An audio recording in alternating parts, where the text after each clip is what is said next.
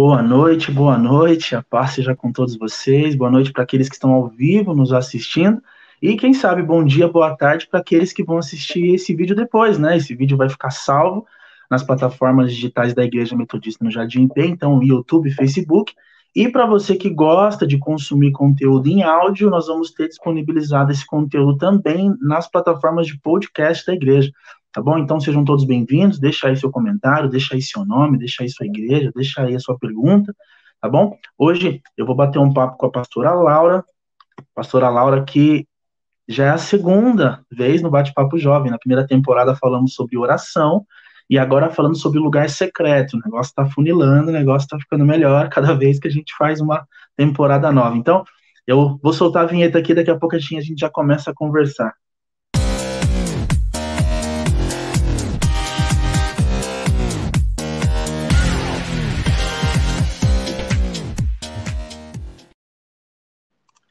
Então, pastora Laura, seja bem-vinda em nome de Jesus. Você é muito amada por todos nós. Oi, Vlad, boa noite. Que honra, né? Que alegria bater papo com você. Para falar de coisas do reino, não tem preço. Sempre bom. É verdade. E, e, e assim, é, afunilando as coisas, né? Porque nós falamos sobre oração daquela outra vez, numa perspectiva que era para ser minimalista, mas foi bastante abrangente, bastante conteúdo, e hoje afunilando esse, esse, esse cerco e falando sobre lugar secreto. Sim. É, eu acho que o, o tema da oração, né, ele ele ele está linkado aí com a questão do secreto, né?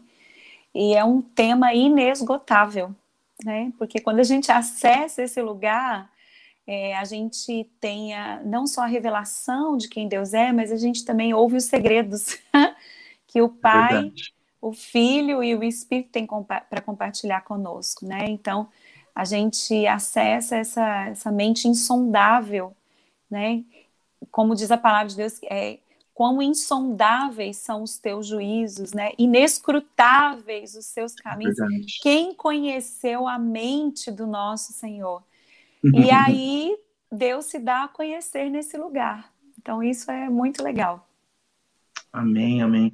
Obrigado aí de novo, né, por, por, por sempre estar respondendo as mensagens, por estar sempre participando, né, da minha vida, da minha história. Você não sabe, mas você é uma mentora na minha vida. Então, obrigado por esse convite. Oxi, que honra. É, e graças a Deus por essa experiência de online, porque hoje tem conteúdo de todo mundo na internet. Então, assim, é, o que tem de, de, de, sermões, de estudos, de devocionais disponíveis nos canais de YouTube, então a gente tem aí um, uma enciclopédia disponível para poder consumir, né?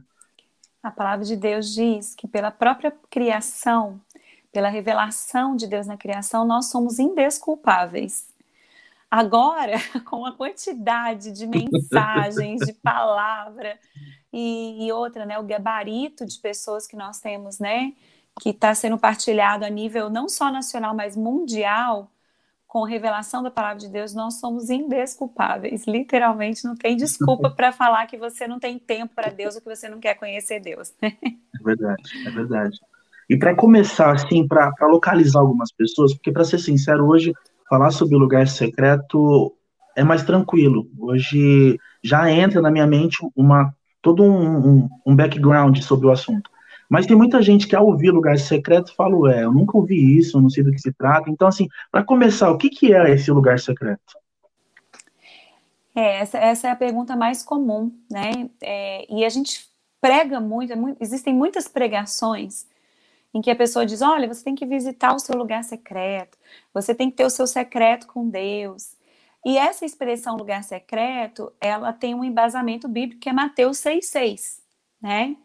E, e, e, o contexto no qual Jesus coloca Mateus 6,6 é num diálogo que ele está, num diálogo, na verdade, não, numa, numa exposição que ele está fazendo ali para as multidões, e, e dentro do contexto das multidões, você tem ali o grupo dos religiosos, né?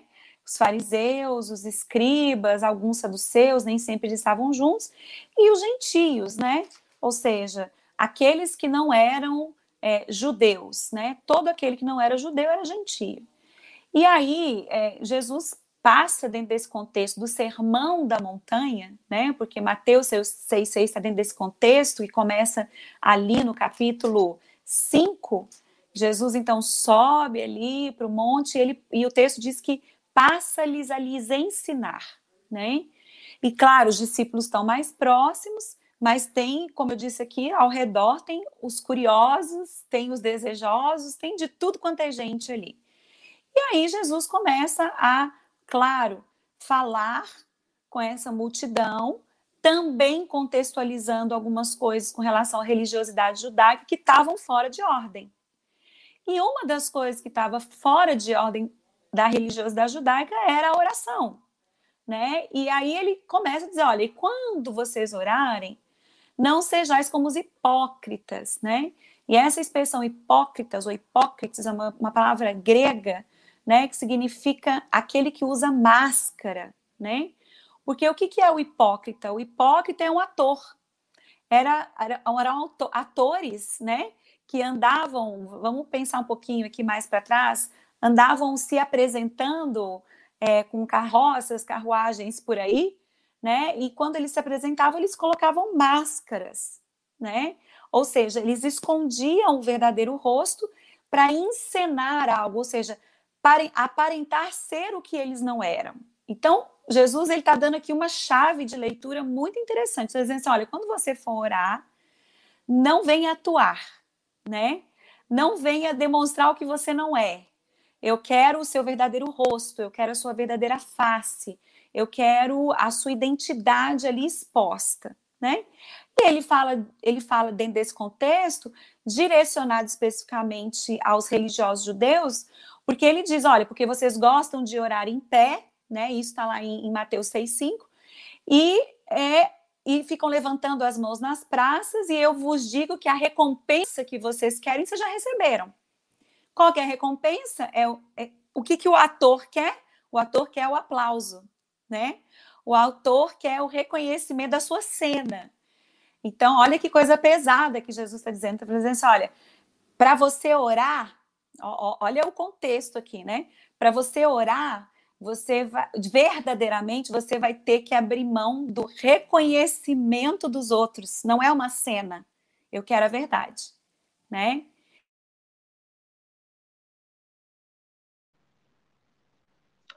E, e é interessante porque ao, hoje, ao, ao, ir comprar sorvete para minha esposa, né, pensando na remoção dos dentes, então sorvete ajuda bastante. Eu estava com a minha mãe no carro e com a minha filha. E aí eu falei para minha mãe, ó, oh, mãe, eu vou, eu, eu, vou montar um mapa mental de Mateus 6,6. E legal porque a gente vai conversar sobre isso hoje, né? E eu falei justamente sobre isso com ela, né? Sobre essa realidade que Jesus fala. Porque ao mesmo tempo que ele fala sobre como orar, ele também fala como não orar, né? Existem as duas experiências. Ao mesmo tempo que ele ensina a oração do Pai Nosso, ele também diz como não fazer a oração. Isso. E você mencionou sobre os hipócritas que são atores, e ele também fala sobre os gentios, né, os pagãos, que são. Quer ver? Ó, eu vou ler o texto aqui para a galera entender um pouco melhor. Mateus capítulo 6, verso 5 em diante, diz assim: quando estiverdes orando, não sejam como os hipócritas, que amam orar em pé nas sinagogas e nas esquinas das ruas para exibirem-se para os homens. De certo vos digo que vocês já estão recebendo toda a recompensa de vocês.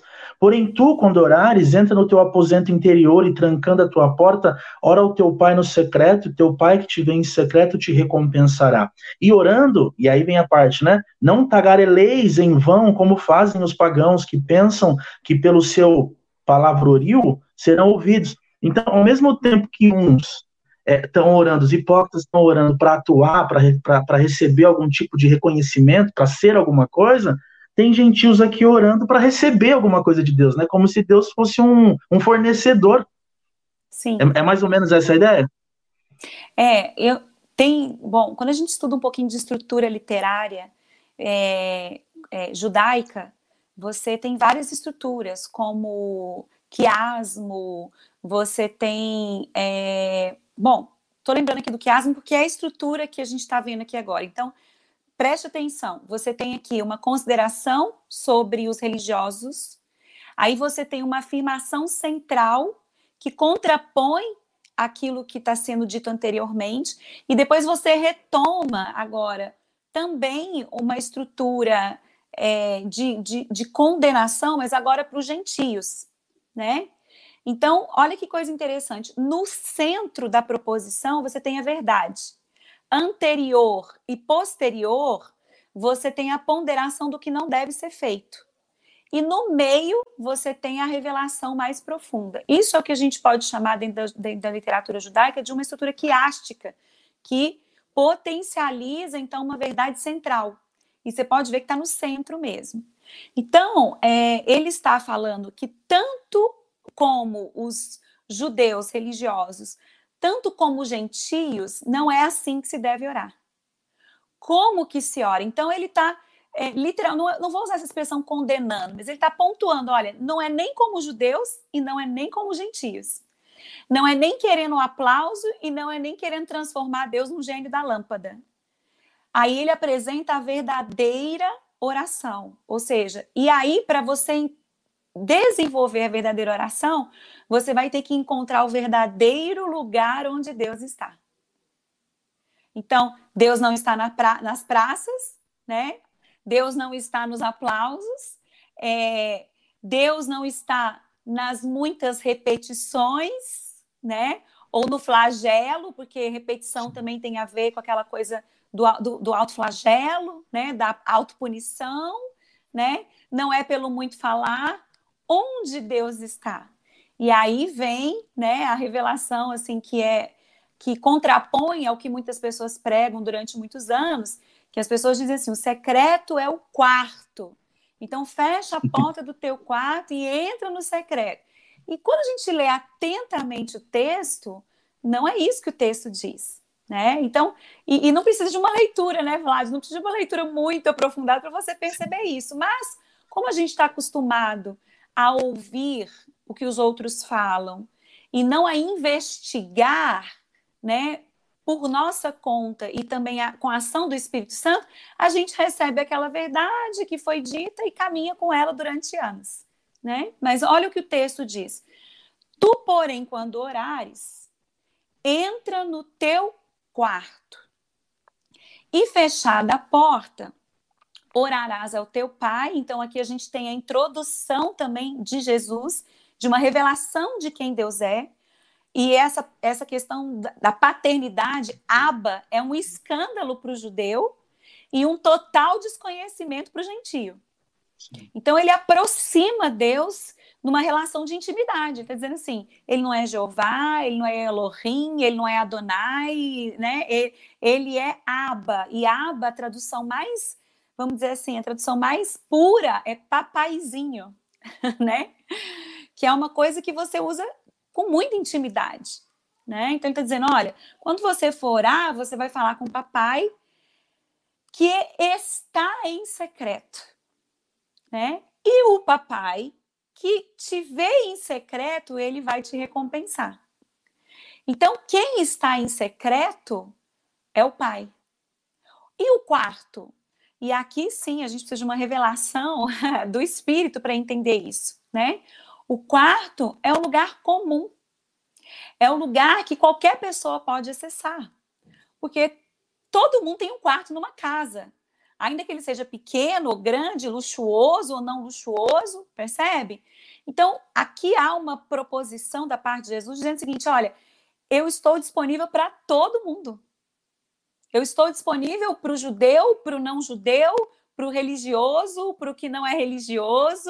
Eu estou disponível para todos os povos, todas as línguas, desde que você me queira e se coloque nesse lugar comum, mas acesse o lugar aonde eu estou. Então eu acho sensacional porque aqui Deus está, Jesus está combatendo esse exclusivismo também que os judeus detinham de dizer que só eles conheciam a Deus. Por outro lado, também há aqui uma, como diz, uma exposição para os gentios dizendo o seguinte: vocês estão buscando de forma errada e aquilo que vocês desconhecem. Olha que coisa interessante, né? Bom, então o quarto é esse lugar comum que traduz que qualquer pessoa pode acessar esse secreto. Aí a pergunta que eu sempre faço, você já sabe disso, é: onde é então que Deus está? Que secreto é esse? Né? E para isso a gente precisa então voltar lá em Gênesis, quando a gente vê o que Deus criou para a habitação do ser humano, né? Deus criou o Éden. E palavra Éden é, uma, é um, um termo hebraico que significa lugar de delícias, lugar de prazer. E no Éden ele colocou tudo o que é suficiente e necessário para o bem-estar pleno do ser humano, né? Então, tem o alimento, tem o contato com a natureza, tem o relacionamento interpessoal, porque Eva também estava lá, tem o relacionamento com a criação e tem o relacionamento com Deus, porque o texto diz que Deus andava no jardim com Adão. Quando você visita lá o texto de Gênesis 3, eu também não sei quem é que em algum dia disse que Deus ia e vinha, né? Porque algumas pessoas têm, ah, porque aí Deus apareceu, desceu do céu e viu que Adão estava nu, né? Não, o texto diz o seguinte, e aí vamos até abrir lá, né, para depois não falar que, que eu tô, né, falando algo que não é verdade. Mas pode abrir aí em, em Gênesis 3, o verso 8. Deixa eu até deixar marcado aqui agora também aqui com meus marcadores de Bíblia aqui para não perder depois Mateus 6. Mas Gênesis 3, 8 diz assim: Quando ouviram a voz do Senhor Deus, e aqui é Elohim Adonai, ou, Elo, ou Yahvé Adonai, né? Que significa um Deus relacional, né? Porque só Yahvé é um Deus poderoso, mas Adonai ou Jeová, que, e o Adonai é a expressão é, teta, do tetagrama do nome de Deus, ou seja, é o nome indizível de Deus, né? Mas é um Deus relacional. Então, esse texto dizendo que esse Deus relacional andava no jardim. E ele estava andando no final do dia, pela viração do dia, ou seja, no final da tarde, né? Andava o Senhor no jardim no final do dia, e aí eles perceberam, ou seja, que havia essa aproximação, e o texto diz que eles se esconderam do Senhor, né? E se puseram entre as árvores do jardim. Então eu acho interessante porque assim, não existe essa ideia de que Deus saiu do jardim, de que Deus ia e vinha do jardim. Não, ele sempre habitou no jardim e continua habitando no jardim. E aí o interessante, porque quem saiu do jardim fomos nós, foi o ser humano, foi Adão e Eva. E aí a gente pode ver isso em Gênesis 3, 24, 20, a partir do 23, né? Olha aí. O Senhor Deus, por isso, o lançou fora do jardim do Éden, a fim de lavrar a terra do que fora tomado.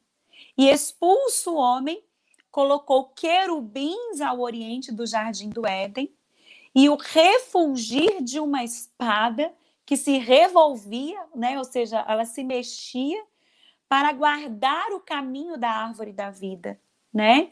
Gente, isso aqui é muito significativo. Então vamos lá, a árvore da vida, ela representa a vida eterna, né? Ela representa aquilo que Adão e Eva não podiam mais comer, porque se eles comessem, eles morreriam. Então a gente pensa assim: ah, Deus expulsou Adão e Eva do jardim para puni-los. Não.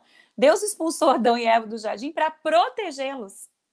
Porque como eles, eles agora tinham conhecimento do bem e do mal, ou seja, eles tinham conhecimento da morte, né? Porque o que é o mal em detrimento da vida? É a morte, né?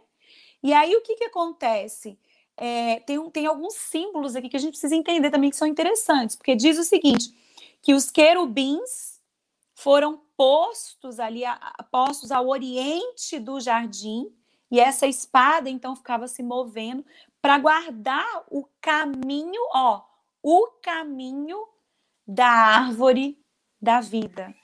Não é interessante que Jesus diz o seguinte: Eu sou o caminho, a verdade, verdade quer dizer, você vai abrir os seus olhos e a vida. Jesus está literalmente é, arremetendo ao Éden. Ele está dizendo assim: olha, eu sou o caminho que vai conduzir vocês pela uma nova revelação a se alimentar de novo dessa árvore da vida, que sou eu mesmo. Mas antes vocês não podiam comer porque vocês estavam mortos nos seus pecados e delitos. E Paulo diz isso. Vocês estavam mortos nos seus pecados e delitos. Mas Jesus está dizendo: eu vou reconstruir esse caminho. Eu vou resgatar esse caminho até o Éden novamente. Mas tem um outro detalhe que eu quero contar, por isso que a gente precisa entender símbolos da Bíblia que são maravilhosos, é que quando você pensa na trajetória do povo de Israel, e você pensa que é Deus que estabelece o tabernáculo, e o tabernáculo no deserto ele representava literalmente a presença de Deus. Mas existia um símbolo específico desse tabernáculo, dentro desse tabernáculo, que era a Arca da Aliança. E olha que interessante, a Arca da Aliança tinha o quê? Dois querubins. O que, que os querubins guardam? A presença, a vida, a árvore da vida. Quando você se desfaz o tabernáculo e você então constrói o templo, você tem a separação do santo para o santo dos santos, e no santo dos santos você tem então a arca da aliança, e que representa também a presença de Deus. Existe um véu, que a palavra de Deus diz que o véu que separava já não separa mais, porque quando Jesus morreu, ó, o véu foi rasgado, né? Mas é interessante que as pessoas não sabem, mas o que, te, o que tem desenhado em ouro, em ouro, nesse véu, dois querubins dois querubins que guardam então a presença de Deus. Mas olha o segredo aqui, olha o segredo, Vlad. Quando então esse véu é rasgado, simboliza que agora eu tenho acesso novamente a essa presença, a esse jardim, a essa árvore da vida. Mas Jesus diz: Eu não vos deixarei órfãos. Mateus 16. Eu rogarei ao Pai, Mateus, é, Mateus não, João 14. Eu rogarei ao Pai e ele vos dará um outro consolador. E ele vai habitar onde? Dentro de vocês. Então, peraí, os querubins guardavam a presença e agora a presença está dentro de nós. Olha o que Davi fala profeticamente lá atrás. Os anjos do Senhor acampam ao seu redor do que os teme os livra de todo mal. Então, o que eu estou falando é o seguinte: a Bíblia inteira ela é um mapa de peças que precisam ser juntadas pelo Espírito quando nós manejamos essa verdade, né? E isso é poderoso. Mas vamos voltar. Se eu estiver falando demais, você me, você me fala, tá? Tá dando para acompanhar? Tá maravilhoso. Eu tô aqui. Se você fizer apelo, eu aceito Jesus já. tá bom. Mas vamos lá então. E aí, então, Jesus, ele, ele, então, quando ele fala assim, olha, e o pai que está em secreto, né? Esse pai que está em secreto, ele vai te recompensar. Te recompensar com o quê? Então, vamos, vamos, vamos voltar para o Éden? Vamos voltar para o Éden? Aí eu preciso dizer o seguinte: então, o homem foi expulso desse jardim. E o plano redentor, presta atenção, o plano redentor de Deus não é só salvar o homem da morte eterna, mas é recolocá-lo nesse lugar de delícias. Tá? Então Jesus ele veio para pagar o preço que eu e você não pagamos. Então, o que, que é graça? Graça não é só um favor imerecido. Ou seja, alguém pagou o preço por você. Então a gente tem que sempre lembrar disso. Não é que, que não foi feito nada, algo foi feito, alguém pagou o que você devia. Então a graça é alguém pagou o que você devia e concedeu a você o que você não merecia. Isso é graça. Eu gosto dessa definição, porque a gente só fala assim, é favor imerecido. Ah, tá, mas qual foi o preço para você receber? Isso, né? Bom, então Jesus ele vem com esse plano redentivo para resgatar o Éden. E aí a gente visita João, capítulo 19, o verso 41. Tá? Então vamos lá para João. Né? Se, vocês me é maravilhoso, né? João, vamos lá, capítulo 19, deixa eu abrir minha Bíblia aqui também, né? O verso 41. O texto diz assim, vamos ler a partir do 40, né? Ô, Vlad, lê aí, senão só eu fico falando. Faz, ouve sua voz também. Verso 40 até qual, pastor? Até o 42, pode ler. Tomaram, pois, o corpo de Jesus e o envolveram em lençóis que as especiarias aromáticas, segundo o costume de sepultar entre os judeus. E no lugar onde foi crucificado havia um horto, e no horto um sepulcro novo, no qual ninguém ainda havia sido posto. Ali, pois, por causa da preparação dos judeus, porque o sepulcro estava próximo, colocaram Jesus. Essa expressão horto, né, no, também numa tradução é jardim, né? E aí, não é interessante a gente pensar o seguinte, na, na reconstrução do momento em que Jesus ele é entregue aos soldados, antes dele se apresentar aos soldados romanos, ele ceia com os discípulos, num lugar que Jesus diz: olha, vão até essa casa aqui, digam que o Senhor vai cear lá, manda ele preparar a ceia. Ele aponta o traidor, ele alerta Pedro de que antes que o galo cantasse três vezes, ele o negaria, né? Então, assim, Jesus, gente, eu acho sensacional. Jesus já sabia que o momento dele estava para chegar. E ele, então, ele fala assim: deixa eu resolver as últimas coisas. Alguém colocou aí, tem segredinhos bíblicos, hein? é, oi, Bruno, tem mesmo, tudo bom? E aí ele, ele, ele faz esse trajeto intencional, né? Porque ele quer que Pedro esteja alerta. No meu ponto de vista, para Judas de arrependimento, porque ele, ele diz para Judas que ele sabe né? Judas diz, Jesus diz, olha, um de vocês vai me trair. Eu acho sensacional esse, esse, esse diálogo, né? E aí os discípulos ficam escandalizados. Eu fico assim, gente, Jesus antes de morrer quer causar? Por que, que Jesus quer causar, né? Quer criar intriga? Não, não é isso. Jesus tem um, um intento, ele é intencional no que ele faz. Em tudo que ele faz, Jesus é intencional, né? E aí o pessoal pergunta, sou eu, sou eu? E aí Judas está ali, né, colocando a mão no prato com Jesus e aí Judas cai a cara de pau, ele pergunta, né? Sou eu, Senhor? E ele fala assim: Tu dizes. Eu fico imaginando o olhar de Jesus cruzando com o de Judas e Judas tendo aquele, aquele relapso dizendo assim: Ele sabe que sou eu. E tanto sabe que Jesus diz, depois que ele percebe que não há nenhuma comoção e não há nenhuma, nenhum movimento diferente né, em Judas, ele diz para Judas: vai lá e faz o que você já colocou no seu coração. Gente, então assim, olha o amor de Jesus por esse cara, né?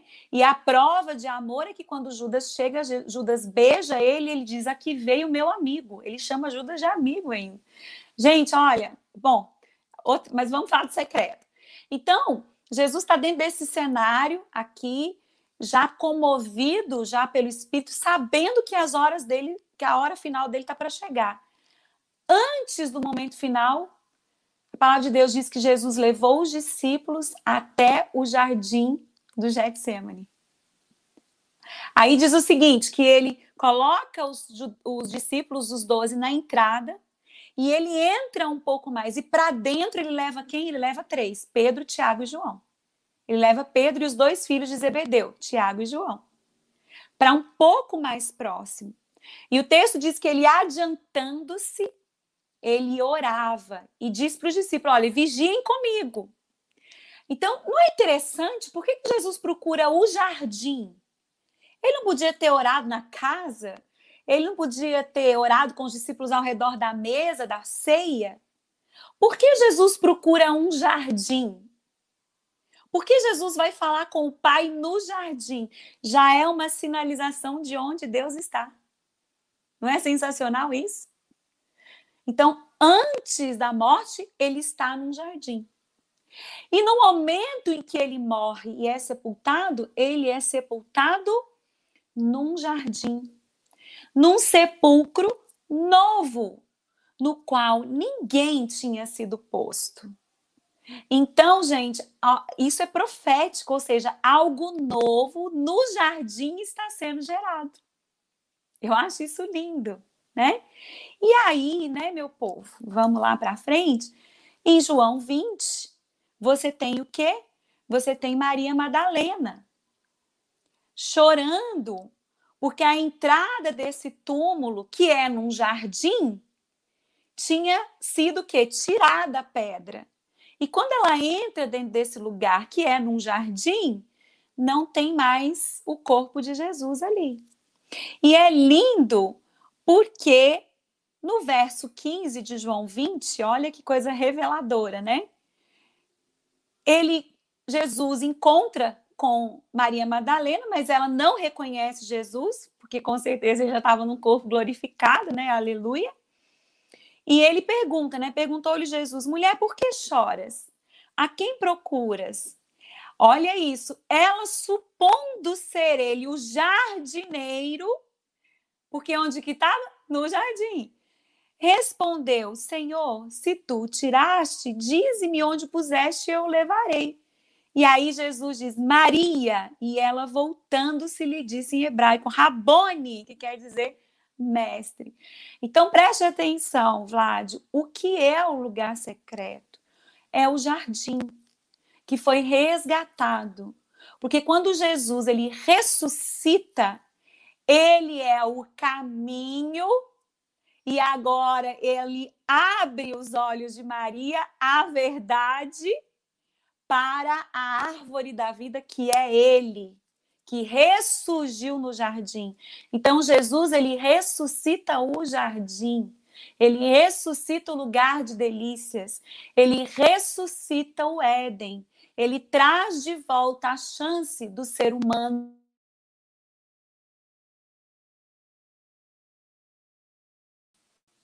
Acho que deu uma caidinha aí, tá me ouvindo?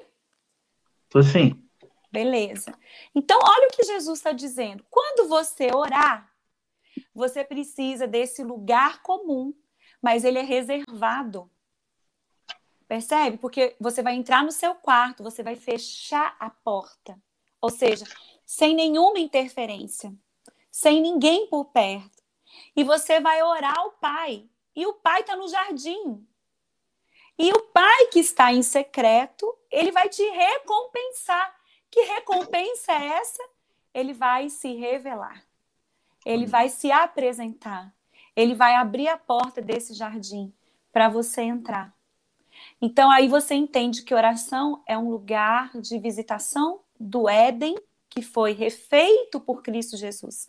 Oração é um lugar onde você adentra no lugar de delícias, num lugar de prazer, num lugar de encontro, num lugar de revelação, né? Então o secreto é o jardim e tudo que o jardim pode nos oferecer. O que, que o jardim nos oferece? Beleza, intimidade, verdade, é, onde a gente está completamente desnudado, sem máscara nenhuma, aonde Deus acolhe o meu choro, a minha alegria, as minhas frustrações, o, o, meu gozo, o meu regozijo, aonde ele me alimenta com todos os frutos disponíveis né, todo o alimento disponível de todas as árvores, aonde ele me visita com o sopro do ruá, do vento do espírito que também está presente nesse jardim, né?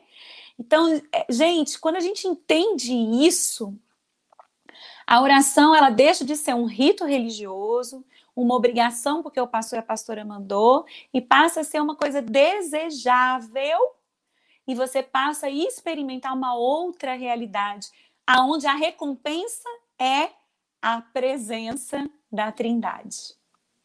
É a presença da Trindade. E isso não tem preço. Não tem preço. Né? Não é o que ele vai te dar porque você está pedindo, não é o aplauso de ninguém, é a presença. Então, o Pai que está em secreto te recompensará. Como que ele vai te recompensar? Ele vai se revelar ele vai se mostrar, né? Amém? Ajudou? Demais. E isso também já acabou já adiantando a segunda pergunta, né? Que era essa leitura de Mateus 6. Eu só queria comentar uma coisa que, por mais que pareça óbvio, logo no começo você falou sobre essa, essa realidade de Jesus apresentar Deus como Abba, né? Como Pai. Uhum. E isso já vem diretamente relacionado, por mais que pareça óbvio, que nós somos filhos. E isso muda isso. tudo. Tudo. Essa realidade de que nós somos filhos e nos aproximamos de Deus como filhos muda toda a nossa realidade cristã, né? Olha, para você experimentar esse lugar secreto, você vai ter que sair do lugar de servo e se tornar amigo. Eu acho lindo isso de Jesus quando ele diz em João 15, 15: Já não vos chamo servos, mas vos chamo amigos, porque o servo não sabe o que o seu senhor faz, mas o amigo sabe. E, e quando você vira essa chave de filiação, você entra então numa relação com Deus que não é pelo que você faz, é por quem você é. Mas quem você é gerado por Ele, não pelo seu pai e pela sua mãe. Percebe? Então, é, é, é, é uma visitação da sua identidade em Deus, né? E aí é algo que Ele mesmo vai te dizer. Você, inclusive, precisa desse lugar secreto para Ele dizer isso. Então, quanto mais você visita esse lugar secreto, mais condição de se tornar filhos de Deus pela fé, porque a palavra de Deus diz em João capítulo 1, né? Mas a, é, a todos quanto neles creram, deu-lhes o poder de serem feitos filhos de Deus. A saber, não aqueles que nasceram da carne e do sangue, mas da água e do espírito. Aqui há, há, há uma, uma direção para a questão do batismo, né? Ou seja, você vai ter que nascer de novo da água como símbolo também do espírito, né? E do espírito. E aqui eu vou dizer porque é sobre as águas que o espírito se move, né? Então, ou seja, você vai ter que nascer de uma nova mentalidade, você vai ter que nascer de uma nova natureza, né? E isso aí, gente, é algo sobrenatural. Só que tem uma coisinha: pela fé. É pela fé, né? E aí a fé, a palavra de Deus diz que é um dom de Deus, que ela vem pelo ouvir a palavra de Deus. Então você não tem condições de crer se não for pela fé e pela ação dessa palavra na sua vida. Não é à toa que tanto no Antigo Testamento, o Antigo Testamento diz: "Buscar-me-eis e me achareis". Está lá no Antigo Testamento. Jesus reproduz isso de novo. Buscai, pois, em primeiro lugar o reino de Deus e a sua justiça, e todas as demais coisas serão acrescentadas. Então, o desejo de Deus, desde Gênesis, Apocalipse, é o seguinte: olha, me busquem. Se vocês me buscarem, vocês serão revelados. À medida que vocês têm revelação, aumenta a fé de vocês. À medida que a fé de vocês aumenta, vocês têm condições de nascer de novo. E, nas, e, e, e sendo novas criaturas, vocês são filhos. E sendo filhos, a velha mentalidade de escravo e de servo já não existe mais. Olha como uma coisa puxa a outra. Demais. Demais. Há 15 dias atrás, eu conversei com o pastor Jefferson Modesto, né? E a gente falou sobre paternidade bem resolvida. Então a gente falou bastante sobre essa questão de identidade, e aí eu resgatei aqui o roteiro, e aí a gente colocou assim, né? Que identidade é, vem da raiz etimológica idem, que significa o mesmo ou igual. Então, buscar a nossa identidade é, não é quem eu sou, mas é a quem eu sou igual, né? E a palavra de Deus em Gênesis vai dizer que nós somos feitos à imagem e semelhança dele. Então isso é maravilhoso, né? Saber quem somos, nós precisamos estar nele, né? E aí, como você colocou essa palavra idem, ou ser idêntico, eu me lembro de Paulo, quando ele diz: Sede meus imitadores, como eu sou de Cristo. Então, ele está dizendo: olha, sejam idênticos a mim, porque eu tenho me tornado idêntico ao Pai. Não é sensacional? Amém. Você fazer essa conexão, né? Aí você vê que esses caras, gente, assim, é, Paulo, eu tô apaixonada por Paulo, eu brinquei esses dias com com uma, uma moça da minha igreja, falei, meu crush agora bíblico é Paulo, eu sempre gostei de Davi, né, Daniel, mas agora meu crush é Paulo, tô fã de Paulo, porque eu tô conseguindo fazer essas conexões que eu sempre vi em Davi, né, gente, Davi, ah, o que dizer de Davi, né, gente, tudo que remete Jesus no Novo Testamento é, remete a Davi, não tem como, né, mas aí você vê que no Novo Testamento, pós é, pós-ressurreição é Paulo, né? não é Pedro, não é Tiago, é Paulo que tem essa intimidade para mostrar para mim, para você, que é possível essa revelação pós-ressurreição. Porque se você for pensar, Paulo não andou com Jesus em vida. Paulo andou com Jesus ressurreto num corpo glorificado. E se ele pode, eu e você também podemos. Não é poder demais, gente? Por isso que eu tô apaixonada por Paulo. Falei, Deus, eu quero andar igual Paulo. Aí eu fico perguntando, meu Deus, será que eu vou ter que naufragar umas três vezes, ser açoitada não sei quantas, apedrejada não sei quantas mais? Eu falei, ai, Jesus, o negócio é, é punk, né? Andar e ser é como forte. Paulo. E agora, pulando para um, uma outra, um outro contexto, né? Que a gente viu essa realidade de Mateus 6 e quantas conexões, né? Eu sei que há muito mais. Sim. Mas agora pulando para o Salmo 91, né? Que também tem uma verdade ali muito interessante. Eu vou, já vou pegar na minha Bíblia aqui também. Salmo 91, já, eu quero ler pro pessoal, pro pessoal. Aqui. Na minha versão diz assim, eu vou ler só os primeiros versos.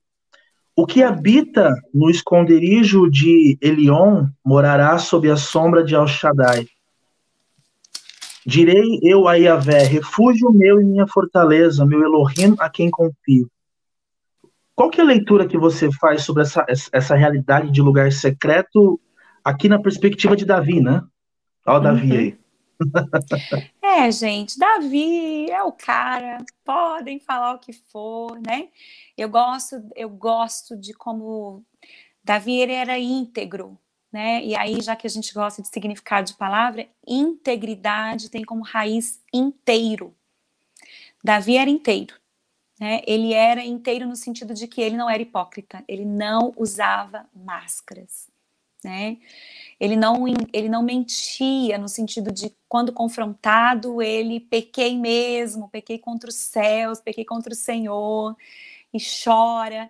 Quando ele perde o filho de Batseba, que porque Deus diz que vai vai morrer mesmo, não tem jeito, ele chora, ele lamenta. Quando o menino não tem mais jeito, o texto diz que ele lava o rosto, levanta e parte para a vida. Né? Então, é, é muita integridade. Davi, ele tinha um coração inteiro. Não quer dizer que ele era perfeito, né? Não quer dizer que ele não era falho. E aí é onde a gente precisa entender também perfeição cristã, não como ausência de falhas, mas como maturidade, como capacidade de nós sermos inteiros conosco mesmos e com Deus, né? E aqui você vê uma inteireza, né, nesse salmo, é, de um lugar que Davi encontrou de descanso, né? Essa sombra. Vamos lembrar que Davi ele era o quê, gente? Pastor de ovelhas, né? Então, durante muito tempo, o lugar de adoração de Davi foi no campo, né? Foi ali, como diz, né? Um olho no gato e o outro no peixe, um olho no peixe, o outro no gato, não sei, né? No caso de Davi, era um olho na harpa para adorar e o outro nas ovelhas que estão pastando. Para quê? Para que ele pudesse lutar contra um leão e contra um urso, como ele mesmo diz. E eu tenho uma revelação assim maravilhosa desse texto, né? Quando eu estava lendo de novo esse texto, e aí eu estava orando, o Espírito Santo falou assim: Laura, Davi só teve condições de lutar com Golias porque ele aprendeu a lutar comigo. Quem é o leão da tribo de Judá, né? O urso é um símbolo imperial, de um dos grandes impérios né, da época. E, inclusive, é, inclusive, Daniel tem uma visão sobre isso também. Então, olha o que, olha que profeticamente está sendo revelado, que Davi aprendeu a lutar com o leão, contra o leão e contra poderes e forças, mas com o quê? Com o toque da harpa, né? Com a fé que ele tinha nesse Deus presente né? E aí o que o texto diz que ele descansa à sombra do onipotente, né? E que ele diz ao Senhor nesse descanso que ele é o refúgio, ele é o baluarte, que ele é o Deus em que ele confia. E aí ele atribui a esse Deus todo e qualquer livramento. Me livra do laço do passarinheiro, da peste perniciosa, né? E aí atribui a Deus uma proteção, né? Poética, cobritear com as suas penas e sobre as suas asas estará seguro. Mas aí então ele usa de uma linguagem poética e depois ele coloca sua verdade, ó, olha a integridade, verdade, palavra e pavês, é pavês e escudo. Né? Então, é, eu acho sensacional, porque com certeza Davi, quando escreveu isso aqui, ele estava nesse lugar secreto, ou seja, nesse lugar. O que, que é o lugar secreto? É o lugar da revelação da presença de Deus. Ninguém escreve o que ele escreveu se não está cheio do Espírito, se não está cheio da presença de Deus, né? Então, quando você pensa assim, o que, que quer dizer essa sombra do Altíssimo? Significa que Davi, muito antes de mim, de você, aprendeu a encontrar a presença de Deus né? Amém. E algo me chamou a atenção, você leu aqui, é, aqui o verso 4 diz assim, né?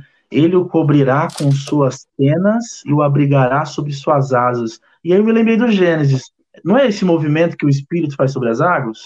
Sim, exatamente. Exatamente. Né? É, é, isso são coisas que o Espírito diz, né? Onde eu tenho pregado, eu tenho falado sobre isso, né? eu estava lendo a palavra de Deus e um belo dia, eu estava lendo João, não vou contar tudo, mas eu estava lendo João 4, e estava lendo a passagem da mulher samaritana, e o assunto ali é água e espírito, né? Se você soubera quem eu sou e o dom de Deus que há de mim, você pediria água e beberia e nunca mais teria sede. A mulher diz: Eu quero essa água. Daqui a pouco eles estão falando de adoração, enfim, sensacional. E aí Jesus diz para ela, né, que haverá um tempo e é agora em que os verdadeiros adoradores o adorarão em espírito e em verdade. Mesma coisa que ele diz para Nicodemos no capítulo 3, quando ele diz: "É necessário nascer da água e do espírito". Então, água e espírito para Nicodemos, água e espírito para a samaritana, em contextos diferentes, um em Jerusalém, o outro em Samaria, um de noite, o outro de dia, enfim, tem milhões de paralelos aqui que a gente pode fazer análise, não dá tempo de eu falar sobre isso, mas eu estava lendo isso e daqui a pouco o Espírito Santo me pergunta: Laura, qual é o único elemento natural que já existia antes da criação do mundo? Eu falei, está de brincadeira comigo, né, Deus? Eu tenho que responder, estou lendo Mulher Samaritana, né? E aí ele falou, vai em Gênesis 1, e eu fui ler Gênesis 1, né? E, e aí eu até brinquei, tirei onda, né? Porque a gente gosta às vezes, né? A gente acha que a gente não tira onda com o espírito, mas eu falei, ah, mas eu sei de cor, né? No princípio, criou Deus os céus e a terra, a terra, a terra estava sem forma e vazia, o Espírito de Deus parava sobre a face das águas, e disse, Deus, haja luz e houve luz. Aí o Senhor falou, Laura, para de graça, eu quero que você leia o capítulo todo, e eu li. E qual foi a minha surpresa quando de repente eu me deparo lá com a água, né? Que ela já estava lá. Ela não foi criada e, e, e disse Deus haja água. Não, ela estava lá. E a palavra diz que o Espírito paira sobre a face, ou seja, há, um enquanto as águas se movimentam, o Espírito se movimenta, né? E você sabe, deixa eu contar um parênteses antes de eu terminar é, é, o que Deus me falou, mas eu, meu pai é um engenheiro é, eletricista, mas ele é um estudioso é, nato, acho que eu puxei um pouco disso dele da minha mãe, e ele sempre gostou de estudar física quântica, química quântica, né? Meu pai é um cabeção, né? Enfim. E aí, recentemente, ele estava falando, ele falando comigo, ele falou, Laura, você sabia que até hoje eles não, descobriram a origem da água? Eu falei, você tá de brincadeira comigo, pai. Ele falou, não, eles sabem do que a água é composto, eles sabem quais são os estados da água, eles sabem que a água no fundo, mas ninguém sabe a quantidade, a profundidade exata, ninguém sabe de onde a água veio. Eu falei, gente. Aí eu, eu, eu comecei a rir e eu contei para o meu pai que Deus tinha me falado, né? Mas só para saber que não há, é, não há literalmente, é, não há nada que diga de onde a água veio. não é interessante isso? Bom, pode falar, Vlad. Não, não, tô só aqui pensando. Agora, mais uma, né? Enfim. E aí, o Espírito Santo me disse, Laura, então vamos lá, você é professora, você é entendida de algumas coisas, né? De quantos por cento é composta a terra de água, né? E, claro, gente, a gente aprende, eu sou professora, dei aula para ensino fundamental, ensino médio, a terra é composta de 70% de água, seja salgada ou seja doce, né? E aí o Espírito Santo me perguntou, Laura, de quantos por cento é composto o corpo humano de água? Entre 70% e 75%. E aí foi mais profundo. De quantos por cento é composta uma célula de água? Entre 65% e 70%. De quantos por cento é composto o cérebro de água? Entre 65% e 70%. E aí, por fim, veio o derradeiro, né? Laura, onde é gerado uma vida no ventre, dentro de um saco amniótico, dentro da água, né? E aí eu ouvi do Espírito, Laura, não há nada sobre a face da terra sobre o qual eu não possa me mover. Onde há água, onde há célula, eu me movo sobre todas as coisas. Né? Então, isso, gente, é sensacional, é sensacional. Você vê o, o, que que deu. Tem uma música, né? Que acho que o pessoal da DAI canta, eu não sei de onde vem essa música, até preciso. O que Deus pode, né? Deus pode tudo, né? Ele pode tudo. É a nossa fé que é pequena, né? Mas a palavra de Deus diz que se a nossa fé for do tamanho de um grão de mostarda, ou seja, não é a fé. Aqui tem um segredo nesse texto também. Não é a fé, é a obediência. Porque esse texto está falando sobre perdão. Esse texto está falando sobre socorro. Então, o, o que, que Jesus está dizendo é o seguinte: olha, se você obedecer, você vai experimentar do sobrenatural né? Então viva a palavra, né? Experimente a palavra e você naturalmente, naturalmente vai experimentar o sobrenatural. Amém. E aí, já, já, já buscando esse, esse, esse link com a obediência que você comentou, então, qual que é o segredo para manter essa constância na oração? Porque eu acho que é, é basicamente 90% das falas das pessoas que não conseguem manter uma constância na oração é, tem uma dificuldade com relação a esse assunto. E aí, qual que é o seu segredo, né? Para poder manter uma constância na oração? Disciplina. Disciplina. E à medida que você gera essa disciplina, você conhece esse lugar secreto, você tem saudade, né? Então assim, as pessoas me perguntam, pastora, você ora todo dia? Eu oro todo dia. Eu oro em todo tempo. Ixi, espera que minha bateria tá acabando aqui. Espera aí que eu vou colocar o carregador. Para um pouquinho. Tá bom, tá bom. Ó como é que são as coisas. A live tá boa, o negócio vai acabando aqui. Deixa eu só um pouquinho. Vou tirar o fone, tá? Espera aí só um pouquinho. Tranquilo. Tá me ouvindo? Tô sim. Tá, então beleza. Agora vai. Agora vai, Não vai cair na live aqui, não. é... Enfim, deixa eu tirar até o fone, senão não vou te ouvir direito. É, tem um livro, que inclusive eu sugiro muito, que chama A Celebração da Disciplina, se eu não me engano, do Richard Foster. Você tem ele aí, Vade? Não tenho, eu confundi. Tem outro celebrando, mas não é esse não. Tá. E ele fala de algumas disciplinas espirituais que são necessárias para que a gente possa possa desenvolver uma vida de oração, né? E aí é interessante porque uma das disciplinas que a gente tem que desenvolver na oração é.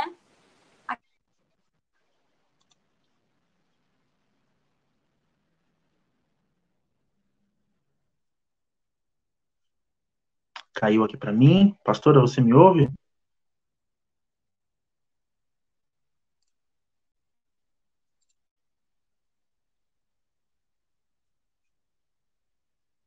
Eu acho que caiu para a pastora, pastora Laura. Aproveitem vocês, enquanto ela reconecta, para mandar sua pergunta, né? Nós já estamos caminhando aí para o encerramento. Então, deixa sua pergunta, uma dúvida, né? Deixa aí a sua bênção, o seu agradecimento a esse bate-papo maravilhoso, que deixa lições de casa, né?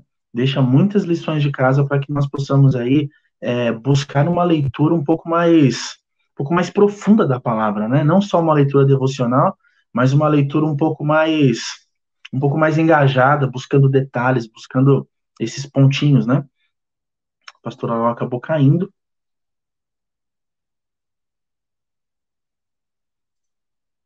Vamos ver se ela vai conseguir voltar. Vou dar aí 30 segundinhos, tá bom? Vou deixar 30 segundinhos rolando aqui um, um, um contadorzinho. Aliás, a pastora já voltou. Oi. Já voltou. Vai lá, pastora. É, gente, essas coisas de internet, né? Aí cai a rede, aí você tem que ligar o PC, aí tá acabando a bateria, é assim, né? Negócio ao vivo também dá pane, viu, gente? Sim, faz parte. Mas voltando ao que eu estou falando, né? Então esse livro do Richard Foster sugere que todo relacionamento Deus é, ele parte de uma disciplina que a gente tem que desenvolver, né? Então hoje para mim é natural eu estar tá orando em todo lugar e é natural eu ter uma vida devocional e quando eu não tenho eu sinto falta, que é aquele né, coisa da saudade que você fica da pres... eu tenho saudade gente de ouvir a voz de Deus, eu tenho saudade da revelação eu tenho saudade de, de ouvir uma coisa que eu nunca tinha ouvido. E, e não que eu não possa ouvir das pessoas, né? Eu aprendo muito com, com outros pastores, outras pastoras, mas nada como você ouvir algo específico, novo e revelador da boca do Pai, ou da boca de Jesus, ou da boca do Espírito Santo. E aí, à medida que você vai criando essa disciplina, e, e vai ter que aprender também a quietar a sua mente, né? Porque sabe o que eu ouço muito? Pastor, eu não consigo orar, porque quando eu estou orando, minha cabeça fica meio confusa, daqui a pouco eu estou fazendo a lista do supermercado. Vai. Eu falo, irmã, sabe o que acontece? É que você não aprendeu a quietar sua alma. Mente, sabe? Então, silêncio, é, desconectar das coisas. Eu, eu, eu desligo o celular, percebe? eu não, não, não autorizo ninguém falar comigo quando eu estou no meu, no meu momento devocional. Já aconteceu dos meus filhos, principalmente a Alicinha, né, que é menorzinha, vir falar comigo, eu, eu falo, não fale comigo enquanto eu, eu não acabar isso aqui. É, é, um, é o meu momento com Deus. Então, eu vou ter que estabelecer limites, eu vou ter que estabelecer um tempo de qualidade para que eu possa aguçar os meus sentidos espirituais, mente espiritual, meu ouvido espiritual, os meus olhos espirituais, para enxergar, ouvir, ver e pensar aquilo que o Espírito quer me levar. Né? Mas eu vou ter que aquietar minha alma, eu vou ter que fechar a porta do meu quarto, eu vou ter que dar um adeus para os ruídos de fora. E, o, e sabe qual é o problema, Vade? É que o barulho, o silêncio hoje, esse, o silêncio se tornou ensurdecedor para o mundo que nós vivemos hoje.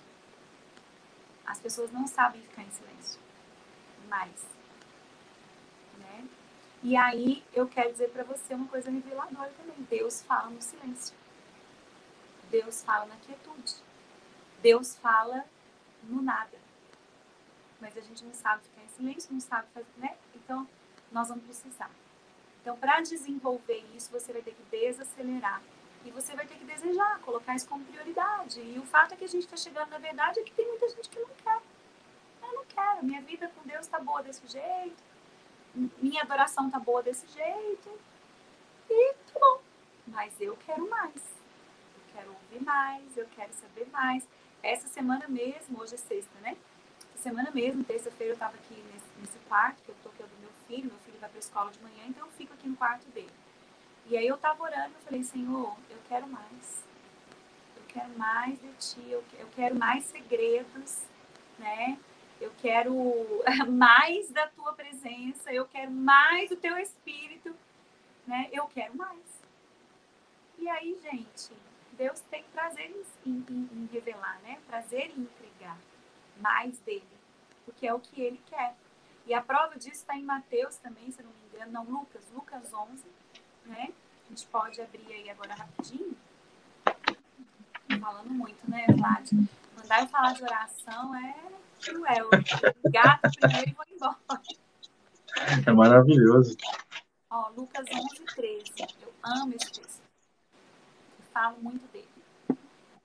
Ora, se vós que sois maus, sabeis dar boas dádivas aos vossos filhos, quanto ao mais o Pai Celestial dará o Espírito Santo àqueles que o pedirem.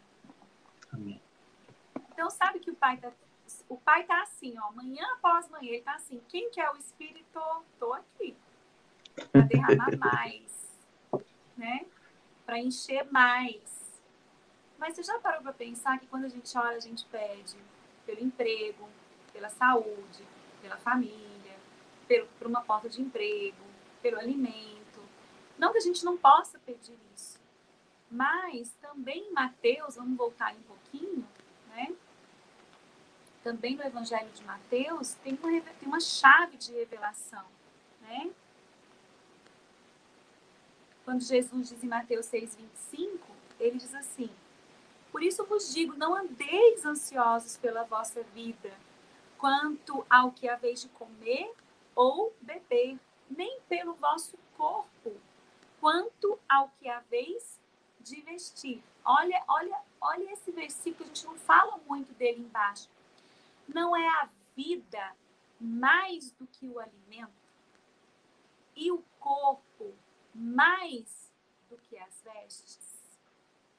Aí o verso 32, eu vou fazer um, vou fazer um link com o verso 32, tá? Porque os gentios é que procuram todas essas coisas. Pois vosso Pai Celeste sabe que necessitai de todas elas.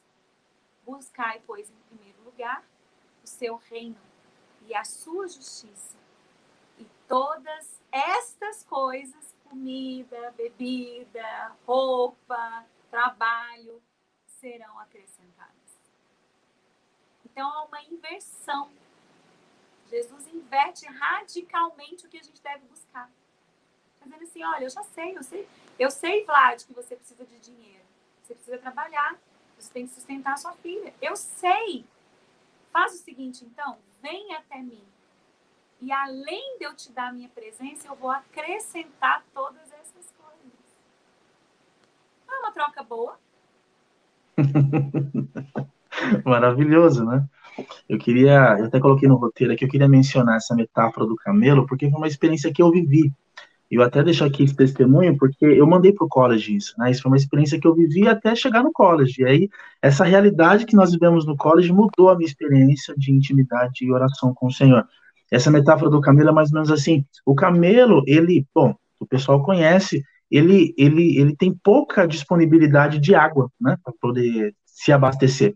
Então Deus o fez um, com uma condição de guardar e armazenar água por longos tempos.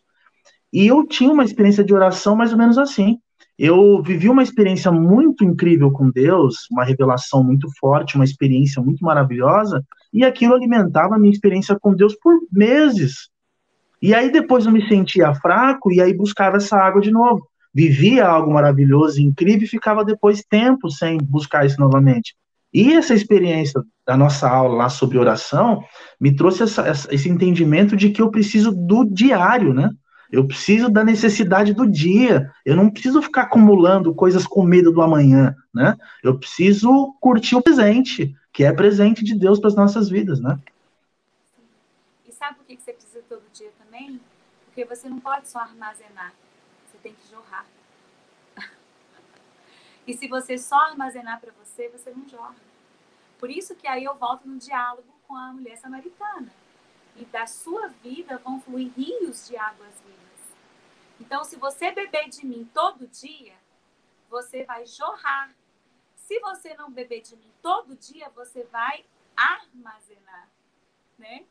Então é muito legal, Vlad, porque é engraçado que tem algumas pessoas que sempre falam comigo assim: você sempre tem uma coisa nova? Eu falo, ué, gente, como não ter uma coisa nova? Como não ter uma coisa nova? Né? Se você está todo dia diante da palavra. Recentemente, né, eu estava meditando, inclusive trabalho com no discipulado isso, sobre esse momento que eu citei para vocês antes do, do, do Getsemane, né? E aí, ó, olha as coisas que o Espírito fala, né? Jesus, ele, ele leva os discípulos, né? Isso está lá em Lucas, pode abrir aí, né? Mateus, Marcos, Lucas. Na verdade, não é Lucas, não. Vamos para João, né? Gosto, gosto, gosto do, evangelho de João.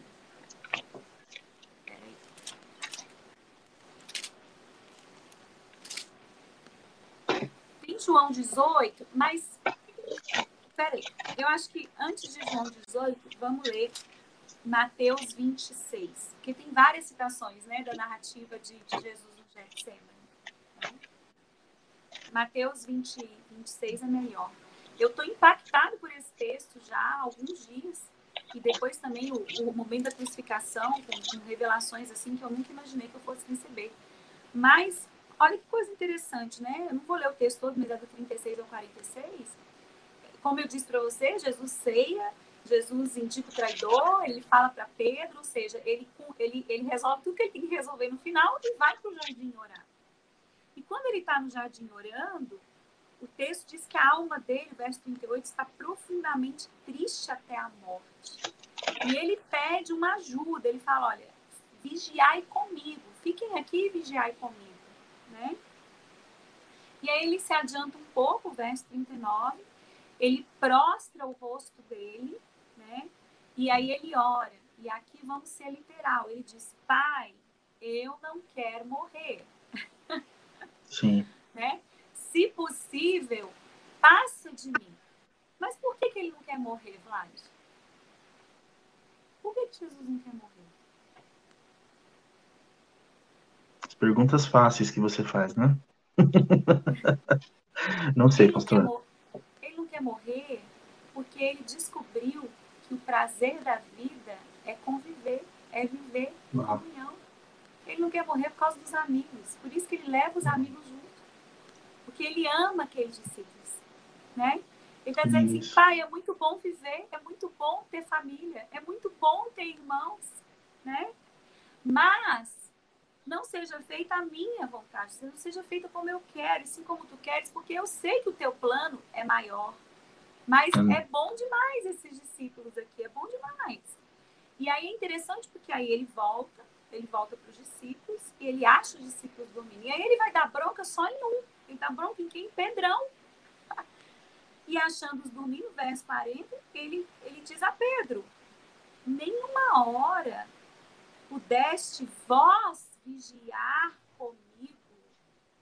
É interessante, mas peraí, Tiago e João também estavam dormindo. Por que, que ele dá a bronca em Pedro? Percebe? Então, gente, Jesus é intencional em tudo. Quem é Pedro? Pedro é o cara que, se não vigiar e orar, depois que, que o galo cantar três vezes, ele vai, ele vai fugir. Fugir do quê? Aí agora vem a revelação que eu quero contar, que eu nunca tinha entendido. Quando Jesus diz para Pedro: vigiai e orai para que não entreis em tentação. O espírito, na verdade, está pronto, mas a carne é fraca. Sabe de quem que ele está falando? Ele está falando dele. Ele está dizendo assim, Pedro, o meu espírito está pronto, mas a minha carne quer ficar aqui. E se a minha carne ficar aqui, eu vou fugir da vontade de Deus. Qual é a tentação, Vlad? A tentação é eu não cumprir a vontade de Deus para minha vida. E aí o Espírito Santo me levou lá no, na tentação de 40 dias de Jesus. Qual era a tentação? Sair do plano de Deus. O diabo tentou Jesus várias vezes a sair do plano de Deus. Se você é o filho de Deus, lança-te daqui dá ordem aos anjos. Se você é o filho de Deus, transforma essa pedra em pão. E Jesus diz: nem só de pão viverá o homem, mas de toda palavra que. Então, assim, o diabo tentou Jesus a sair da vontade de Deus.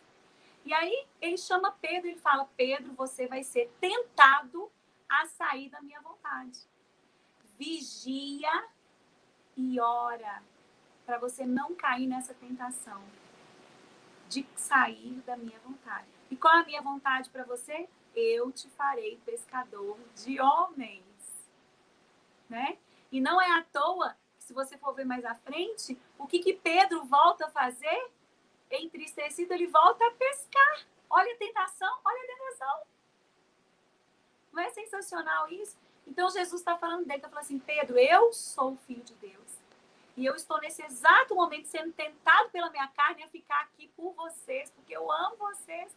Mas eu tenho que seguir a vontade do Pai. Para isso eu estou aqui orando, porque está difícil. Mas se eu vigiar e se eu orar, eu perseverarei. Então, olha a importância da oração, Vlad. A oração, a vigilância e a oração nos mantém no caminho, no propósito, no chamado. Nos mantém, porque nós vamos ser tentados ao quê? A olhar para o lado e falar assim, poxa, olha a vida daquele irmão, eu aqui sofrendo no ministério, aquele irmão com a vida boa. Aí você ora, você vigia, E aí veio o Espírito Santo falando: para que, que eu te chamei? Quem é você? Qual é a sua identidade? Aí você fala: Ô Senhor, quem põe a mão na arada não pode olhar para trás. Não é sensacional isso aqui? Eu nunca tinha entendido dessa forma. Eu nunca tinha entendido que Jesus estava falando dele e que estava colocando ele como um modelo para Pedro, dizendo: Pedro, eu também fui tentado, e eis-me aqui vigiando e orando no jardim. Vigia e ora, para que você não entre em tentação. O espírito está pronto, mas a carne é fraca. A, a minha também é, e a sua. Mas há uma forma de nós vencermos no jardim, no lugar de oração, no secreto de Deus. Isso não tem preço. Não tem preço. Amém. E fechou com chave de ouro. E aí, só o bônus agora, né? Você tem aquele livro aí, Os Segredos do Lugar Secreto? Aí com você? Tem, tem. Tá aqui, ó. Eu não aqui o meu. O meu tá aqui. Esse aqui, ó. Esse livro é sensacional. Obrigado pela indicação desse livro. Na verdade, eu tive indicando esse livro para outra turma do college, né? Sim. E aí eu peguei, a, eu peguei a postagem e falei, eu vou ler também. E para mim foi maravilhoso, eu também tenho indicado aqui para o pessoal na igreja. E agora sim, são 52 segredos né, nesse livro. Não dá para falar de todos, porque eu sei que daria para falar muita coisa, mas assim, destacar um deles. Para mim é fácil. Eu, eu sabia que ia falar isso, né? O maior segredo para mim, gente, de oração é o segredo do descanso. Uau. Descanso. Né? Uau. E isso porque eu tive uma revelação em Hebreus 4, né, a respeito disso. Quando você lê o texto de Hebreus 4, você vê o autor de Hebreus dizendo que o povo que andou no deserto não entrou no descanso de Deus. E aí o Espírito Santo abriu uma janela para mim e disse assim, Laura, sabe o que é Canaã? Canaã aponta para a eternidade. Canaã da terra aponta para Canaã celestial, né? E aí olha o seguinte: o que é descansar em Deus? É literalmente confiar, depender. E quando a gente não descansa, Vlad, a gente. E descansar aqui significa literalmente comunhão, adoração, oração. Quando a gente não descansa, aquela pessoa que não descansa na presença de Deus, ela fica suscetível a adorar a outros deuses. Que foi o que aconteceu com o povo no deserto. Eles passaram a adorar outros deuses, eles adoraram Baal, bezerro de ouro, porque eles não souberam descansar. Moisés estava lá 40 dias, né?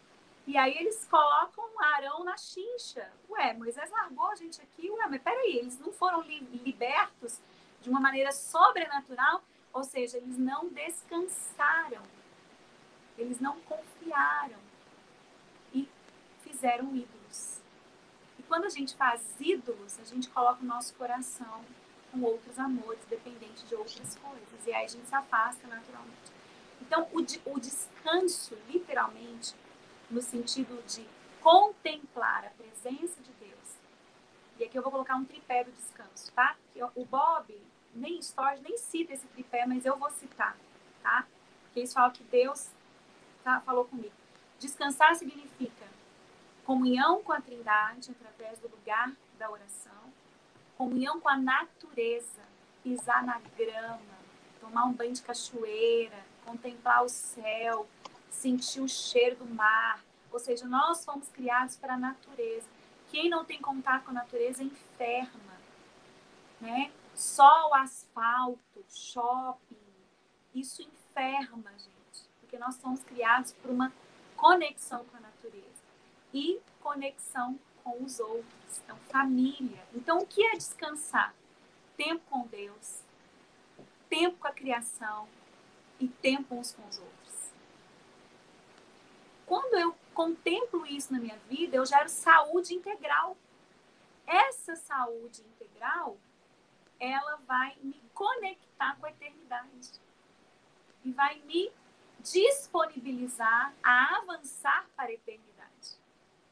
Quando eu negligencio qualquer um desses, dessas três coisas, eu vou ficar fragmentada. Então eu não posso só ficar orando, enclausurada num mosteiro, né? Como muitos fazem. Sim. Né? Eu preciso dessa tríade, ou seja, tudo que é pleno para mim é trino. é o Pai, o Filho e o Espírito Santo. É a tríade, né? Corpo, alma espírito. Ou seja, relacionamento com o Pai, comigo mesmo e com o outro. Olha para você ver. É tudo tríade. Então, descanso. E aí o Bob Storge fala sobre isso, o segredo do descanso. E aí eu digo isso, inclusive numa aula minha do college gravada, né, que eles têm o On Demand lá, eu falo, quem não sabe descansar, dificilmente vai saber contemplar a eternidade. Então nós precisamos de tempo de qualidade com o pai, com o filho, com o espírito, com a família, com a esposa, com os filhos com a criação. Amém. Que demais. Demais. Pastora, ora, ora pra gente, abençoando, né? A galera que está assistindo, bastante gente aí comentou, bastante coisa. Bom, já fica aí a indicação, né? Antes de você orar, para a leitura desse livro. Então, Os Segredos, Segredos do Lugar Secreto, Bob Sorge. Eu achei uma leitura maravilhosa e muito fluida, né? É, é muito simples de ler. Não é um livro complexo. São, são ensinamentos práticos, né? Bastante em geral, eu, eu, eu vou do difícil, desde um Timothy Keller, que vocês tiveram que ler, né? Porque o, o livro de oração do Timothy Keller, ele é, ele é mais denso. É. Mas até uma leitura mais devocional, como o Bob Storch. Desde um C.S. Lewis, que inclusive eu deixei aqui também, que eu acho que é muito gostoso, esse livro de C.S. Lewis, também sou apaixonada por ele, né? Como orar. Uau, esse eu não tenho ainda. Esse é maravilhoso também, viu, Vlad? Mas ele é mais filosófico, então ele C.S. Lewis, ele é filósofo, né? Sim. Então, é, não filósofo de formação, mas filósofo de, de, de, de, literalmente de reflexão, né? E, então, é muito bom.